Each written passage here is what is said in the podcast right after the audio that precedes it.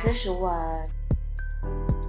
我们今天改变了一个录音方式，因为我们上次听自己的录音，觉得声音有点不太平衡。对，我但收到一些回馈。但是反正我们也在持续的调整中，所以今天录音的效果如果还是很不好，或者是平衡不好的话，请大家多多包涵。努力的改善。对，努力的增购我们的设备，进化中。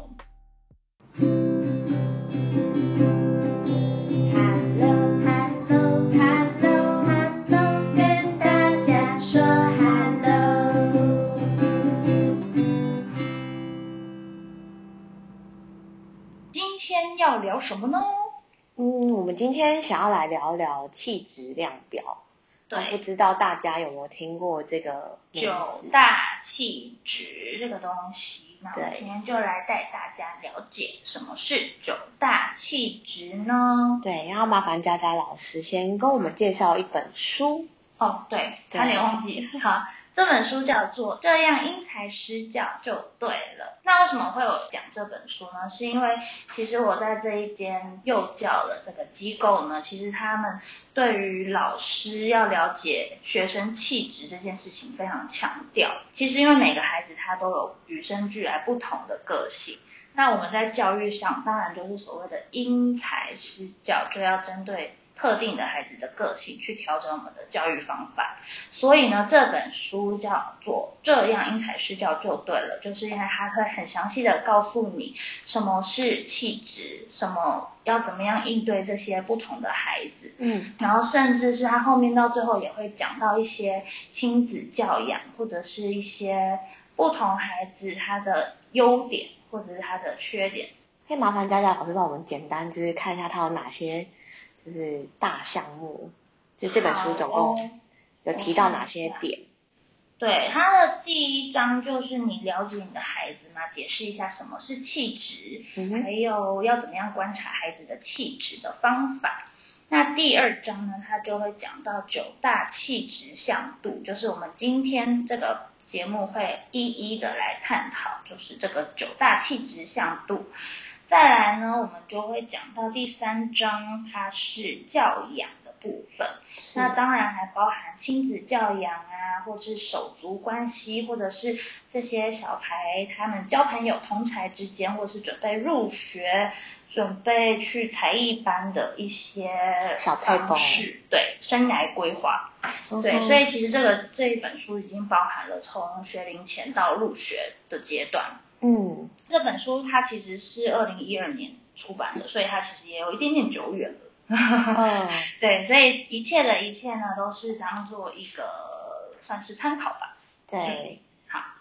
那我们就开始喽。什么是气质呢？那当然，讲到气质，就必须要讲到它是怎么样被发明，怎么样被定义的。对，那首先呢，这个气质是一九六零年代的两位心理学家，叫做 Alexander Thomas 还有 Della Chess 这两个教授，他们来以数百位的纽约儿童作为对象，进行了一个长期的追踪研究，然后提出了这九大向度。这些孩子都是从婴儿出生不久以后呢，就开始观察这些孩子，嗯然后他们得到的结论是，他们随着年纪的成长，其实有维持相对的这些气质的稳定性。所以呢，简言之，气质其实就是嗯孩子与生俱来，然后对于内在或是外在刺激的反应模式，也可以说简单一点就是性格或是个性特质。对，但是其实这些个性特质是会随着成长，对，或环境，或是教育，或是经验，对而改变的。所以它其实，嗯、有一点点像是怎么讲，天生的性格，但是你会因为后天的很多因素，呃，做出变化。所以我们今天讨论的就是要怎么样去观察这些与生俱来、天生的性格。嗯对，我可以分享一下，就是我接触到的气质量表，其实在医院我会看到蛮多家长就是会拿到呃很多道题目是关于测量气质量表的题目，然后他们就会很辛苦的坐在椅子上，很认真的读着每一题，然后就会问说。呃，可是我不太了解这个问题的意思是，嗯，就是其实大略就好了，就是大概你跟小朋友观察，然后他有什么特性，你就可以这样子第一时间，然后就判断就写就好，嗯真的不要太就是钻牛，式的，对，钻牛角想越多就会写错，对因为 考试。常常就是我的同事，他们可能就会说啊，我今天要遇到一个家长非常执着于这道题目这样子，真的。对，而我突然想到，其实我那时候就是转换职业的时候，就是我要进入这个幼儿教育领域的时候，其实我们公司也有给我们类似像是这种气质，嗯，那叫什么评测吗？有点像性向测验。哦，对，然后它其实就是类似像是去去看你本身性格是什么样的人。对我相信很多那个公司在面试的时候应该都有类似那种性向测验。是对，所以我那时候测验出来的气质就是属于一个内向的人。真的吗？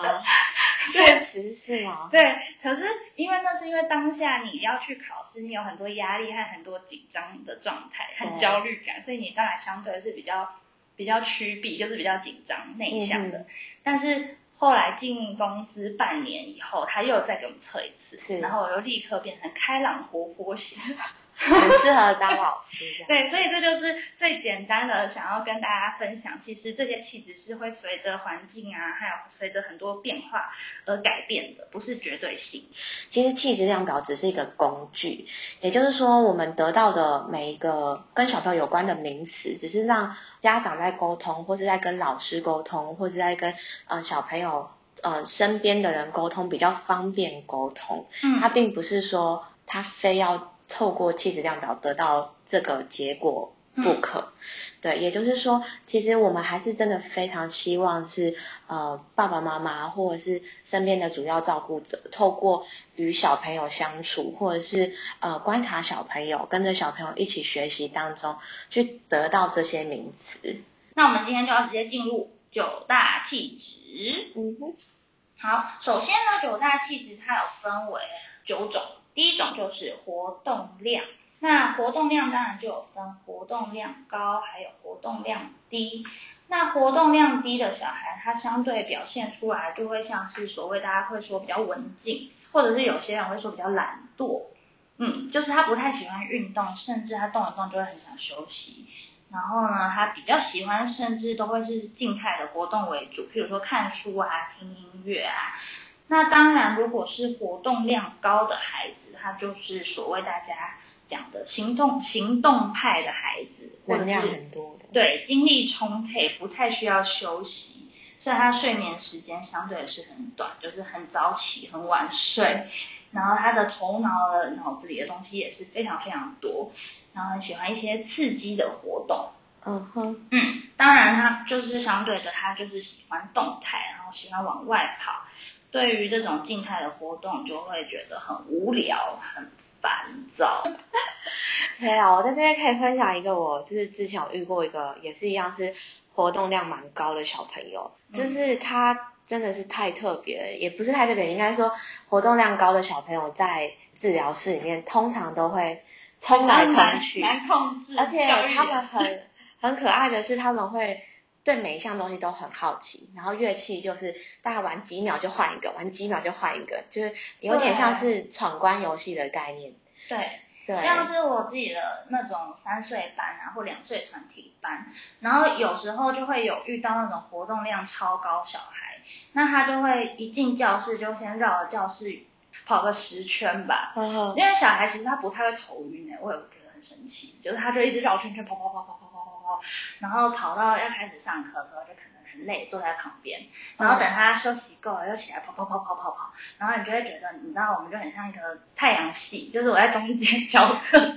然后外面就有一个月亮还是那种卫星在环绕我，对，然后，但是其实我觉得小孩很棒的，就是其实，嗯、有些小孩的专注力他够高的话，他其实不会被我影响，所以他就是。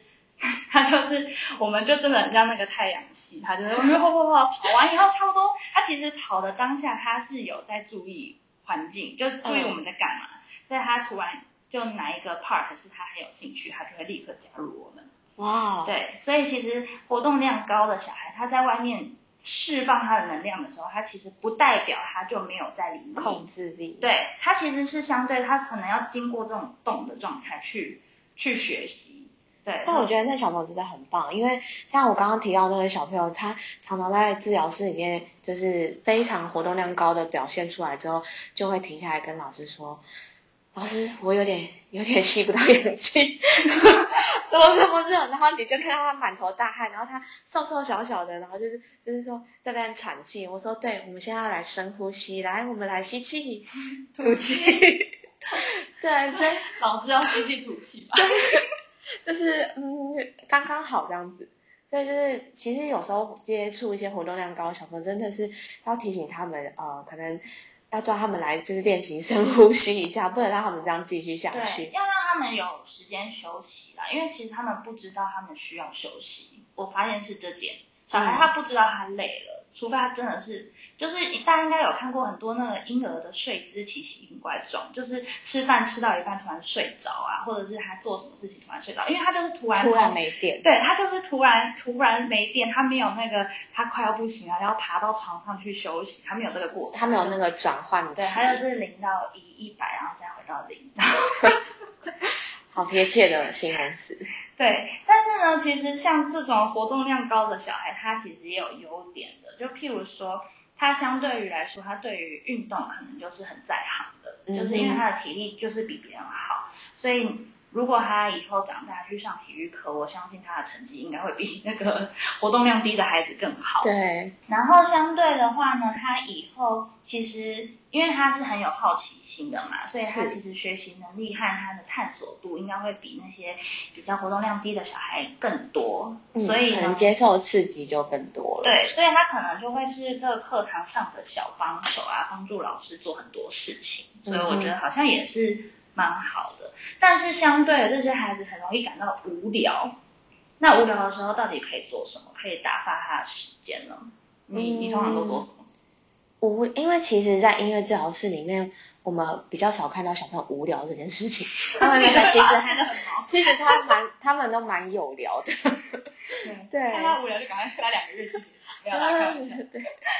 对对，其实就是当然在上课途中我们是不可能让他无聊的，但是如果今天是在日常生活中的话呢，那就会建议可能爸爸妈妈可以在没有任何工具的状态下，可能跟他玩一些语词接龙啊，或者是跟他玩一些猜谜啊，但是这真的就爸妈都很辛苦。对，或者是请这个小帮手去帮忙做些什么。对，就是给他一些目标，不要让他给他一些目标去观察，或者是有我看过有些爸妈就是他的小孩在公车上可能就是坐不住，因为他就是。就目的地还没到，他坐不住，那他就会叫他小孩说：“你去数外面有多少车子。”哦，那个小孩真的有这样做。对，然后他就会一直盯着说那个一二三四五六什么，要不然就是妈妈就会老师说，好想唱儿歌。对，要要要不然就是妈妈就会说你去数有几台红色的车子，然后他就会比较专注在那个瞬间，对，至少给他拖延一点时间，我觉得蛮好的，是个聪明的方法，分享给大家。第二个像呃气质像度就是规律性，那规律性低还有规律性高，它的表现方式也不太一样。像是规律性低的孩子，他譬如说他可能肚子饿的时间就不一定，或者是他每天的作息都很不固定，有时候早睡，有时候晚睡，有时候想要睡午觉，有时候不想睡午觉。他有时候他的食量呢也会忽大忽小，每一餐都不太固定，那他的作息可能就会很难预测。像是规律性高的孩子呢，他就是到了一定的时间，他就会去做他该做的事情，譬如说睡觉啊、吃饭啊，时间到了就会肚子饿，然后他每餐的食量其实也差不多，假日和平日都没有什么太大的差别。嗯嗯。嗯，这是规律性的部分。那你觉得规律性高的孩子比较好带，还是规律性低的孩子比较好带？这个这个题目好像蛮明显的，好像规律性高的，嗯，比较容易被理解，应该这样讲。对比较容易配合别人的行程啦，应该可以对。以及配合现在目前就是社会化的生活模式。对，所以其实规律性高的孩子，当然父母来讲会比较好预测，可是他就有个缺点，就是如果你今天有一些计划上的变动，他就会很难适应，就是他会导致他的情绪可能，如果你有一些变动的时候，他情绪上可能就会有一些影响。对，所以就变成呃，家长可能就是要开始学习说要预告这件事情。对，所以规律性高的孩子真的是，如果你有一些作息的变动，你一定要提早给他们一些心理准备，要提醒他们，然后也要让他们有一些心理调试的时间。对，嗯，对，不要一昧的就配合他，因为他其实也要去学习一些环境的不规律的时候，所以就是要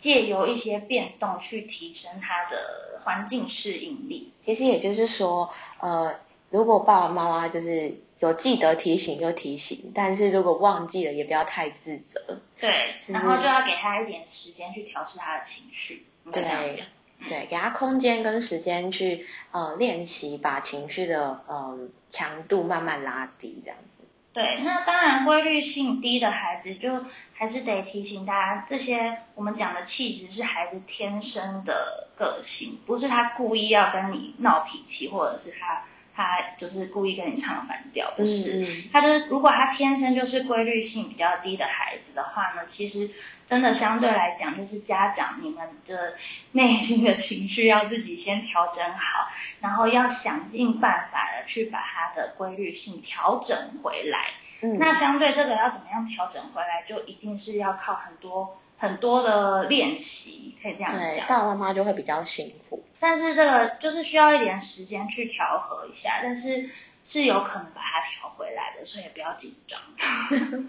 那有时候有些爸爸妈妈会就是非常焦虑这件事情。对，当然，可是我觉得在婴儿时期，那当然是没有办法避免。如果他嗯就是半夜很容易就起来，需要那个喂奶啊什么，那当然是一定的，嗯因为他们还小。但是他渐渐长大以后，他的规律性就，如果你们家是个规律性很好的家庭的话，他是慢慢的会跟着你们的家庭作息调整回来。没错，所以就是爸爸妈妈不要太挫折，因为其实最主要的还是希望说小朋友跟妈妈之间，呃，爸爸妈妈之间的关系是正向的，而不是因为说在训练他们呃熟悉社会化的生活的时候，有太多的冲突跟太多的挫折。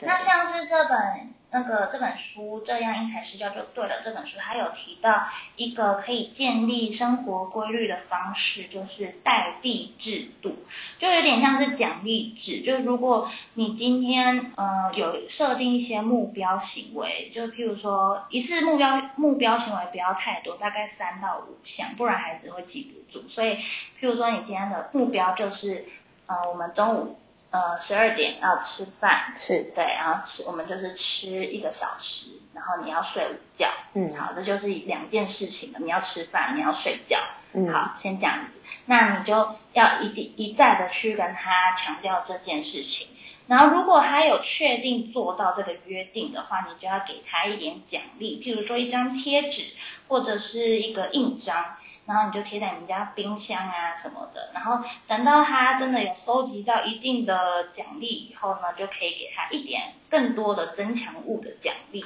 对，对，然后这样子他就会慢慢的随着这些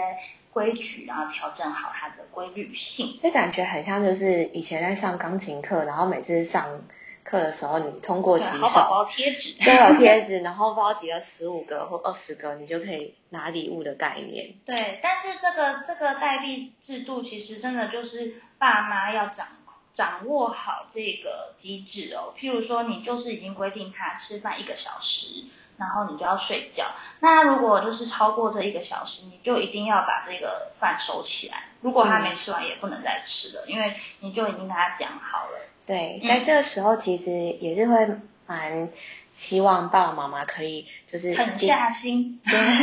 对，狠下心之外，就是因为他已经没有达成这个目标了嘛，可能就是还是要跟他们沟通说，哦，没关系，那我们明天再试一次，或者我们下一次再试一次，就是把一些比较正向啊，或者是比较鼓励他的方式，让他们觉得有力量跟有动力，下一次再去完成它。对，然后这个制度其实对于看得懂时钟的孩子来讲是比较好去实行的，嗯因为他已经有一些时间的观念。那如果是还在看不懂时间的的这个阶段的孩子，就年纪比较小的孩子的话，你可以透过一些放音乐，然后让他去告诉他，譬如说你放一个音乐，就代表你现在要去刷牙了，嗯你现在要准备上，就听完这个故事或听完这个音乐，你就要去睡觉了。这种就是比较制度性、规律性的方式去告诉他你这个时间要做什么。对，因为音乐其实是一个很好的工具，它就是一个蛮结构化的，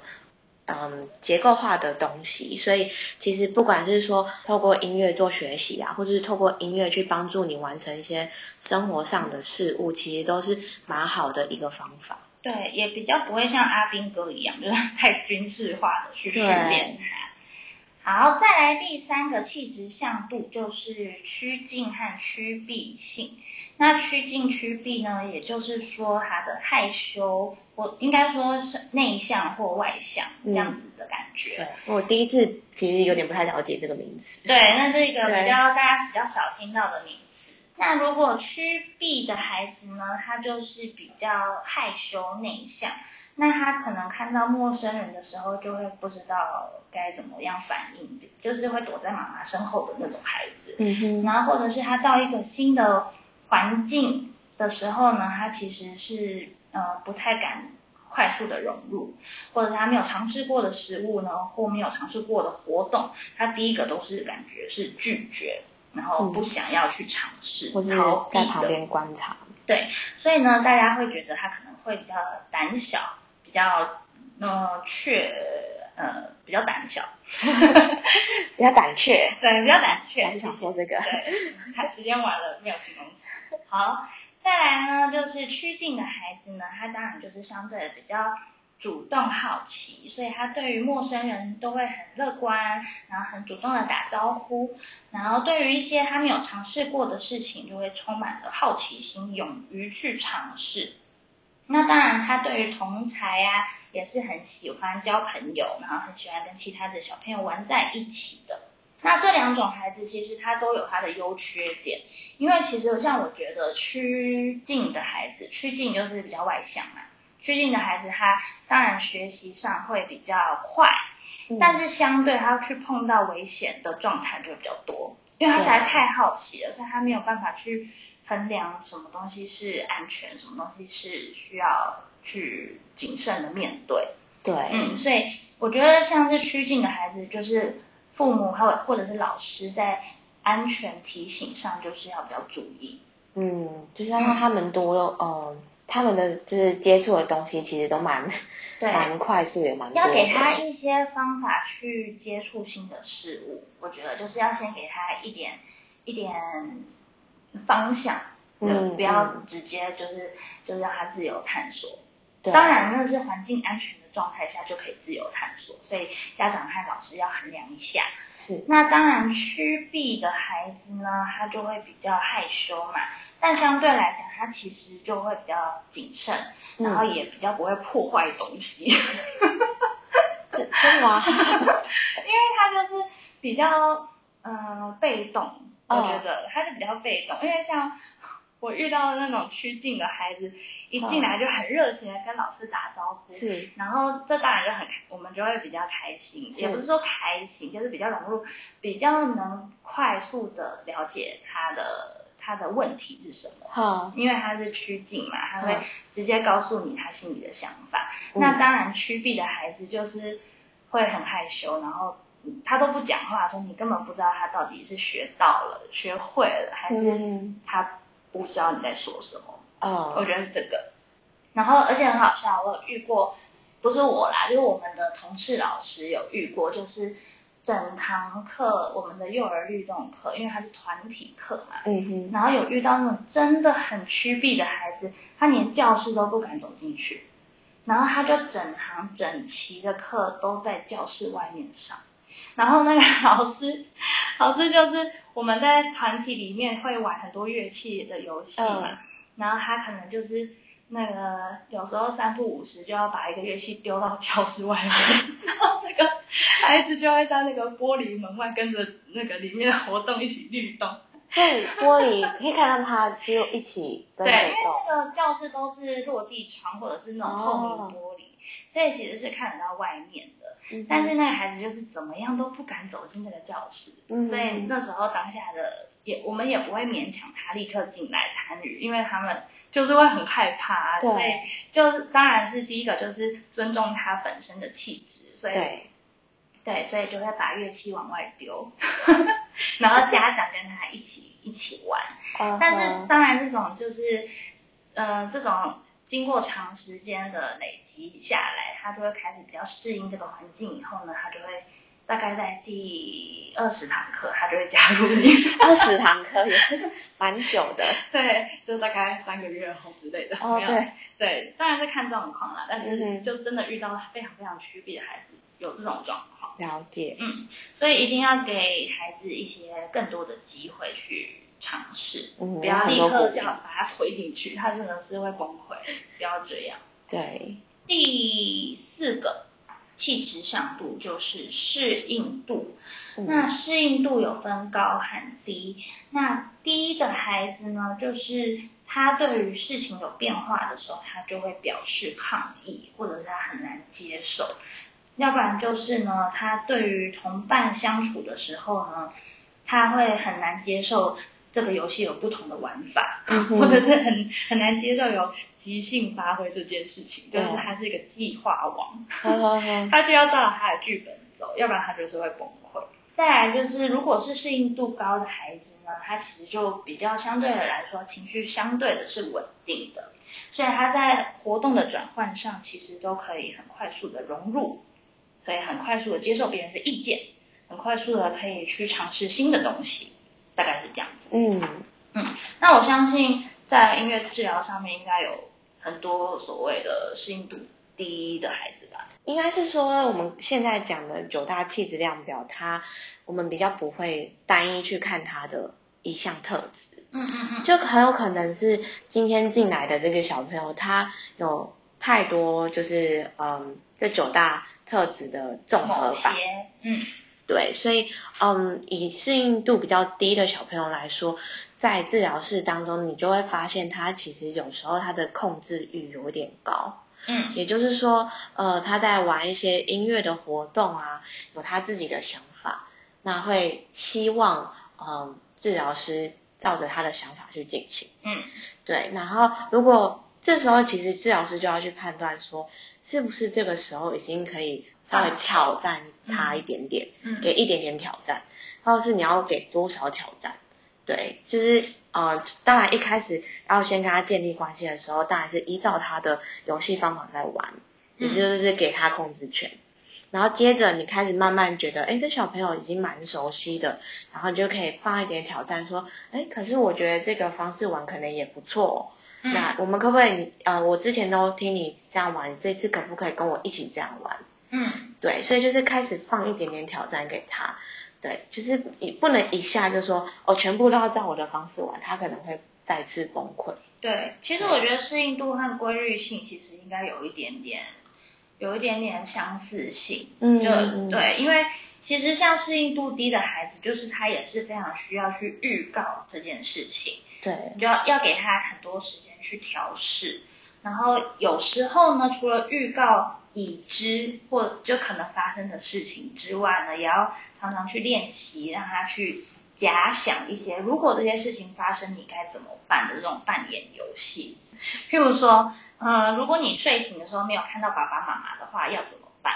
或者是爸爸妈妈出门以后走丢了，你要怎么办？要给他一些这种解决问题的一些方法，让他到时候真的发生这件事情的时候不要那么紧张。对，也就是爸爸妈妈可以，就是也不是说可以，就是非常需要耐着性子跟小朋友聊天，对，然后尽可能的想到会发生什么问题。然后一定要诱发他们去表达这件事，比如说，哦，我真的很想要知道你是怎么想的啊，或者是说，那你要不要试看看来回答这个问题？就是需要比较多的鼓励，去让他们说出他们呃目前现阶段的想法。对，那当然适应度低的孩子呢，其实应该说我们就要进行到第五个气质向度，就是反应强度的强和弱。嗯，那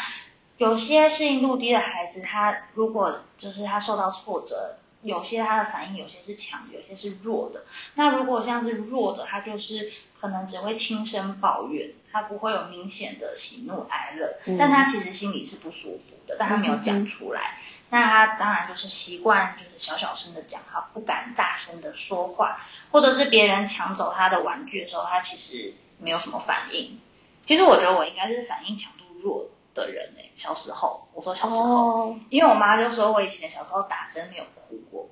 好勇婴儿敢的时候，然后她我妈就瞬间想说，嗯，这个孩子是不是智商很低？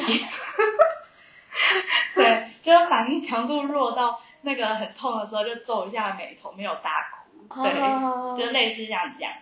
那反应强度强的孩子呢，就是笑得很大声，哭得很伤心，然后生气的时候就是那个就是有戏剧化的发展。对，所以他的很容易让人引起注意。那他当然没有被满足的时候，或者是他身体不舒服的时候，其实就很容易观察得出来。嗯哼，对，所以其实我觉得相对来讲，反应强度弱的孩子是家长需要更费心的去了解他。对，因为其实我就是目前有接到一些小朋友啊，他就是呃，可能因为呃发展比较有一点点迟缓的关系，嗯所以他反应度就是会比较呃，大家可能以一般小朋友来觉得他会比较反应真的很弱。嗯举例来说，比如说呃，你叫他说，哎，你今天要去穿鞋子之后你要做什么事情，嗯他可能就是待在那边，然后看着你，然后很久。嗯，然后才慢慢的移动到他鞋子那边 坐下，但又要很久，就是整个过程会非常的久。对，可是你说他就是会没有情绪嘛？他如果你因为这样子你急了，然后你对他大声了，或者是没耐性了，嗯，其实小朋友是会受伤的。对，但他又不会表现出来，对，他又更慢，就是对，他就更丢丢。对丢回去这样子，瞎子这样手也丢回去。吓死，两眼放空的看着你。对，然后其实这类型的小朋友，他就是其实情绪都藏在心里面，对，对，所以才会呃，音乐治疗才会在这个时候会去协助他，去把他情绪来的东西全部都抓出来，尽量尽所能的抓这样子。对，所以真的爸妈要借有很多的一些呃经验或生活上的状态去了解孩子到底是到底是哪一种孩子，因为他有时候不讲，不代表他没有感觉，他他只是没有说出来。那相对的就是，如果你的孩子是这样的孩子，你要怎么样去引导他讲出自己的情绪？譬如说，有时候你可以透过绘本的方式，不用太目的性的告诉他说你生气要讲出来，或者是你难过要讲出来，不用这种，因为他心理压力会很大。嗯你可能反而是要透过像同理的概念去，呃，譬如说这个主角这个时候是什么样的心情呢？嗯就是你可以，呃，如果他是生气，那你可以模仿一个生气的脸给我看吗？生气的嗯情绪是什么样子？让这个孩子透过去去学别人或去玩的状态，去了解哦，这个情绪应该是什么样的状态。对，嗯也就是说，就是尽量愿意去跟小朋友互动，或者是说，呃，拿图画纸出来啊，共同创作画作，都是一个很棒的活动。对，就是让他不一定要透过说去表达，可以透过其他的方式，就是比较间接、比较多拐弯抹角的方式去引导他比，较有创造性跟有趣的方式。对，让他去表达他自己的内心情绪，或者让他去察觉自己的内心情绪。当然，就是真的是家长的情绪要温和坚定，这时候真的是很考困难。验考验爸爸妈妈的情商的时候，对，因为我相信大家在这种很繁忙的社会遇到这种绝对有理智线断掉的那一刻。对，但是这时候就是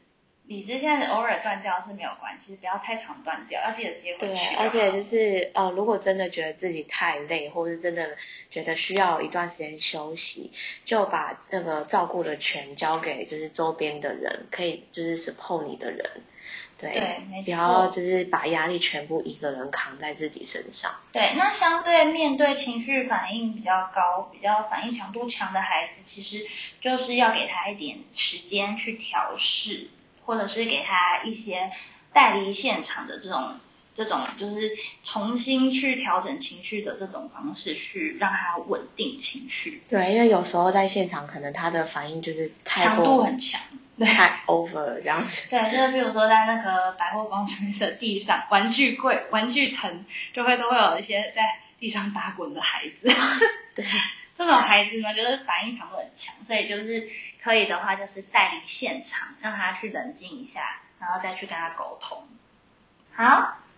再来，接下来呢，就是情绪本质是正向还是负向呢？负向的话，这些孩子看起来就会比较常常是闷闷不乐，或者是他其实比较没有什么表情，比较严肃，不太喜欢笑。那他对于有些事情常常算是比较理性，就是他比较会提出一些建议、看法，然后对很多事情的要求也会比较严格。那如果是正向的孩子呢，他当然就是比较喜欢笑，然后也喜欢一些好玩有趣的东西。嗯，这感觉好像在讲就是年纪稍微大一点点的小朋友。嗯，其实也不一定哎、因为我有遇到那种就是很小的小孩，他就是永远都酷酷的，他就是看起来会比较像小大人。呃，譬如说三岁的孩子好了，然后你要请他跟你一起唱歌跳舞啊，他会用一个你知道小大人的眼神看着你，然后就会显得我很幼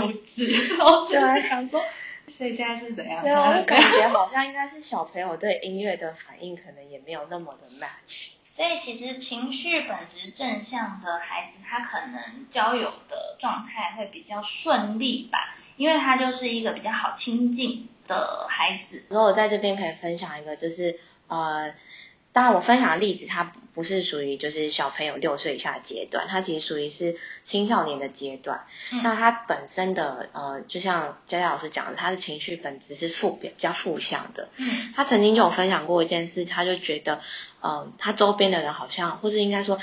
呃，他的同学好像都不是很希望他待在教室，嗯因为他就是呈现一个很负向的呃嗯氛围。嗯对，然后曾经就是可能老师都嗯在公开的场合下跟他说，他破坏了老师的代班氛围。哦天哪，对，就是这样子的状况的小孩，其实他们压力很大。真的，对，就非常需要一个就是可以说的对象，或是倾听的对嗯象。，或是需要鼓励。对，就是这时候其实父母当然是如果可以的话，可以成为这样的一个人，或者是说他有呃周边的朋友或者什么的，嗯。对，可能需要比较多的理解，而不是觉得他情绪本质变负向这件事情是故意的，或者是说他是在耍什么小花招这样子。对，但是就是得去教导他说要怎么样让人家知道你其实没有在不高兴，或者是嗯 就是要怎么样控制你的表情或你的肢体语言，让人家理解说其实你现在没有在生气，或者其实你没有在呃对别人表示出不友善的感觉。对，而且这时候其实这这类型的小朋友自信心很重要，就是他在建立嗯、呃自我这一块的部分，可能建立的过程会比较困难，会比一般的其他小朋友来的有挫折感。嗯对，所以这时候真的非常需要就是周边的人伸出援手帮忙。嗯，再来是第七个气质向度，就是坚持度。那坚持度低的孩子，就是他容易遇到挫折的时候很容易放弃，或很容易妥协，会常常会跟随别人的意见，或者是呢，他其实很没有耐心，遇到困难他就很容易去转换他的活动，去把就是放弃这这一块，然后去转移到别的比较容易的活动上。那当然，坚持度高的孩子呢，他就会常常可能会跟父母讨价还价啊，或者是他很喜欢说服别人去认同自己的意见。那他遇到困难和挑战的时候，相对的就是他的克服困难力，还有他的斗志就会比坚持度低的孩子来得高。所以呢，这种孩子呢，其实他常常很适合玩那种拼拼图啊、做模型啊、画画，就是需要比较长时间游戏的这种活动。然后等他坚持完以后，他才肯休息。其实我在课堂上有遇到这种孩子，哎，就是坚持度高，对，坚持度高，因为常常我们做这种幼儿团体课，我们的活动转换是非常快的，因为小孩小小孩他们专注度是比一般人来的低，时间比较短的，嗯所以我们的活动都会换的很快，可能五到十分钟就换道具、换乐器或者是换歌之类的。嗯然后呢，遇到坚持度高的孩子呢，就譬如说我今天发了丝巾下去，我们就要探索，然后就进入歌曲这样。嗯但是他可能发了丝巾下去，他就是很在他的世界里去探索他的丝巾。就我都唱完歌了，他还在那边摸他的丝巾，还没有还没有就是反应过来，哎，他现在要做什么？嗯，因为他很坚持的去看一下这个丝巾的边边角角长什么样子啊，嗯然后或者是他的感觉是什么啊，然后他就会在旁边玩很久。嗯对这种坚持度高的孩子，我也是遇过。而且这种孩子，其实你不能太快打断他，嗯因为他会觉得他还没有玩够。然后如果如果你很快的就说我们现在要来唱歌了，赶快跟上我，他其实他不会理你。但是你强迫他跟上你的时候，他的情绪会是不好的。对对，所以就会，我可能这时候我就会提醒他说，哎，我们现在在做什么？你看。但是他如果坚持在他的活动的时候，我也不会去干扰他。嗯嗯嗯呃，当然是收拾的时候就一定要跟他说，我们现在要收拾了，下次再玩这样。对对，我则是就是我是碰到挫折度比较低的小朋友，嗯就是嗯他比较懒得解释。他呃，比如说老师问他一个问题，那他就会嗯，本来开了一个头，可是因为他讲话有时候你知道，有些小朋友讲话就是含在嘴巴里面，你可能听不太懂，或者是说你呃跟这小朋友认识不够深，嗯。你的关系不够，所以他讲的事情你没办法就啪或者你一下就知道他在讲什么，那你可能就会多问一些，有些小朋友就会放弃跟你解释，对。他对，就哦算了，就是 他当然没有对他没有这么夸张，就直接在你面前算，他只是就说嗯不知道，对，他就用不知道带过，对，，然后就是做自己的事。对啊，坚持度低，然后那个反应强度又弱，对，就那大家有没有对大家有没有比较具体的那个想法在脑中？但是其实坚持度高的孩子，刚刚有讲到，其实相对的来讲，克服困难的能力就会比较高嘛，因为他会想要去突破，想要去坚持他他的嗯方法，嗯。然后去尝试。但是其实真的这个有时候就是一呃一个面相很难说好或坏，应该说所有的气质都没有所谓的好或坏，都是看你要怎么样去对应待它。该是说适不适合他呃你们现在的生活模式跟环境？对，像是嗯坚持度高的孩子，就真的建议家长不要跟他说不行，不可以怎样，不可以怎样，因为他就会有点越更。挫折，因为对他就会更挫折，或者是越故意，因为他就是很想要去完成这件事情，所以可能不要用否定句，就是要应该去跟他说，诶，这里还有什么东西，然后嗯让他去知道哦，这边等一下还有下一个事情要做，或者是什么，就是有点像是提醒式的，不要跟他说你现在要停止，我我们要换东西了，嗯，那他不会理你的，或者是他的他的情绪当下就会一定就不太好。大爆炸。对，那当然，坚持度低的孩子，他就是很容易挫折，所以呢，真的是要让要常常鼓励他们越挫越勇，或者是要坚持己见，就是不同的教养方式。好，再来呢是注意力不容易分散，或者是容易分散的这个气质。那其实我觉得注意力的这个向度，对于现在的小孩来讲都偏低，我觉得。因为现在的社会就是速度蛮快速的。对，所以其实换的换换事情啊，或者是换活动的那个速度都比以往的更快了。所以，对嗯、注意力不容易分散的孩子呢，他当然就是常常，譬如说看电视，他对于周遭的刺激就没有感觉，所以他注意力很集中在一个东西上。嗯对，那当然就是譬如说他写功课啊，或在学习上，他也不容易分心，这一点可能就算是他的优势。那注意力容易分散的时候呢，其实他也有优点哦，因为譬如说他在情绪不好的时候，那他可以很容易受到注意力分散的这个优势的时候，他的情绪相对的就可以透过不同的活动稳定下来。嗯对，所以呢，在闹情绪的时候，情呃注意力低的孩子，他反而是比较可以把他的情绪迅速的稳定下来。嗯嗯嗯嗯，嗯，再来最后一个呢，就是反应欲。反应欲就是指孩子对于外在物理刺激的敏感程度，也就是说，反应欲高的孩子他越不敏感，所以他的譬如说衣服的标签啊，或者是袜子的线头，对他来说都没有什么影响，或者是他衣服湿了脏了他也不太在乎，或者是说他对于一些声光的变化也不太在乎。简简言之就是蛮迟钝的。那如果呢是反应欲低，就是他比较敏感的人，他就是很容易受到声音啊、光线啊、别人的表情、说话的语气而影响，所以他算是一个比较会察言观色的小孩。嗯哼，对，那相对的很容易敏感的孩子，我也是遇过，就是像那个弹钢琴，他就会很容易就是说，老师我这里不舒服，那里不舒服，这里痒那里痒，然后嗯，有些老师会觉得他在找借口逃避这件事情，就嗯逃避不想要弹钢琴这件事情。但是有些状况是因为他很敏感，他真的是受到这些外在的不舒服影响到，他没有办法专注在他的钢琴上面。嗯对我遇过这种孩子，所以他就是太容易太容易被其他的东西刺激，譬如说他被蚊子叮了很小一包，嗯或者他今天穿了一个他不喜欢的袜子，然后那个松紧带有点松掉，或什么，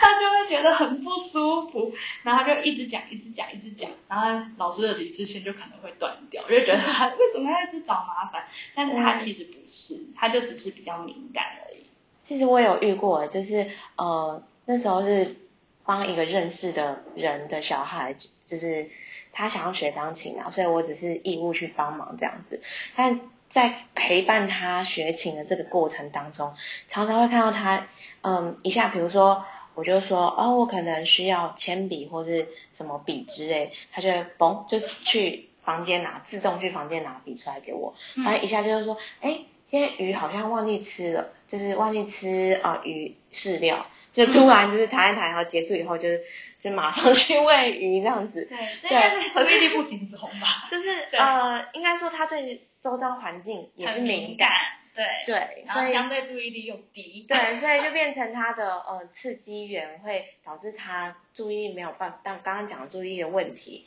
然后加上他就是敏感的这个特质，对，所以就变成他在学习上面可能整体来说以学习这个目标来讲，他会比较辛苦，对，对，所以呢，其实我我们应该说，每一个孩子的气质都是与生俱来的，然后没有好也没有坏，只是说你要怎么样去对待他。那当然，每一个孩子他都会有综合的气质表现，就对。是我们刚刚讲的九大气质向度会随着环境、教养啊会改变。还有经验，因为有些比如说举例来说，他挫折忍受度低，那随着他经验越来越多，他忍受度可能就会再高一些些。那他挫折忍受度这个部分就会在随着年纪跟经验当中去提升。所以呢，其实很希望大家去理解每一个人的气质。其实我觉得不不一定是父母对于孩子，哎，有时候就是可能工作上，你知道吗？对于你同同事、长官，你要去理解他大概是什么样的气质的人，然后你才能去理解他为什么会做这样的行为，对，然后呢，你才能去接纳，然后再去应变。呃，很多时候事情并没有绝对的对跟错，有时候是你怎么去解读它，或者是说它目前在你的环境跟你遇到的状况下，它适不适合就是以这样的方式进行，就是你可不可以接受啦，跟跟他合作的人可不可以接受？所以呢，总结就是，我觉得就是尊重两个字，尊重和理解这件事情。要有足够的包容性。对，而且你要提醒自己，这真的是会随着时间改变的，这不是，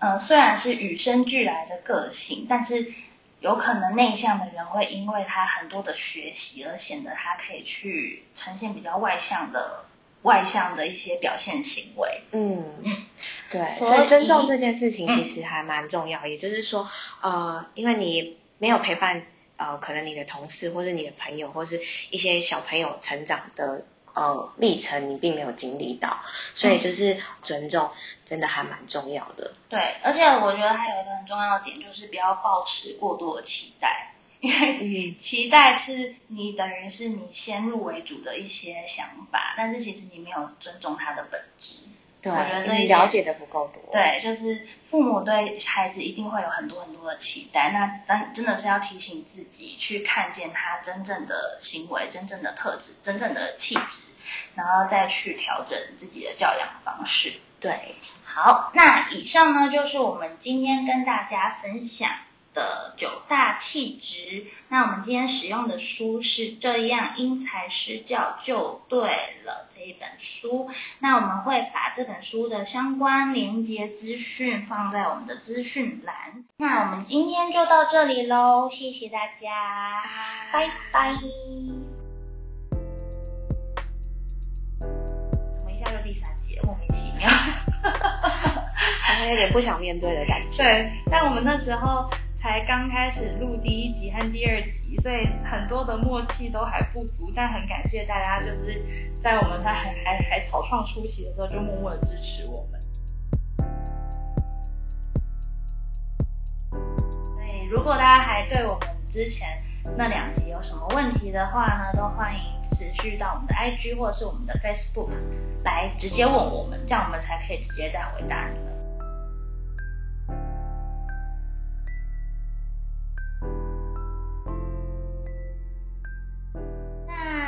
的音乐聊天室节目呢，我们会在 First Story Sound On，还有 Spotify，还有我们的 Apple Podcast 听到我们的音乐聊天室。那当然，如果大家对于我们有一些意见的回馈的话呢，都欢迎到 IG 还有 FB 来留言告诉我们哦。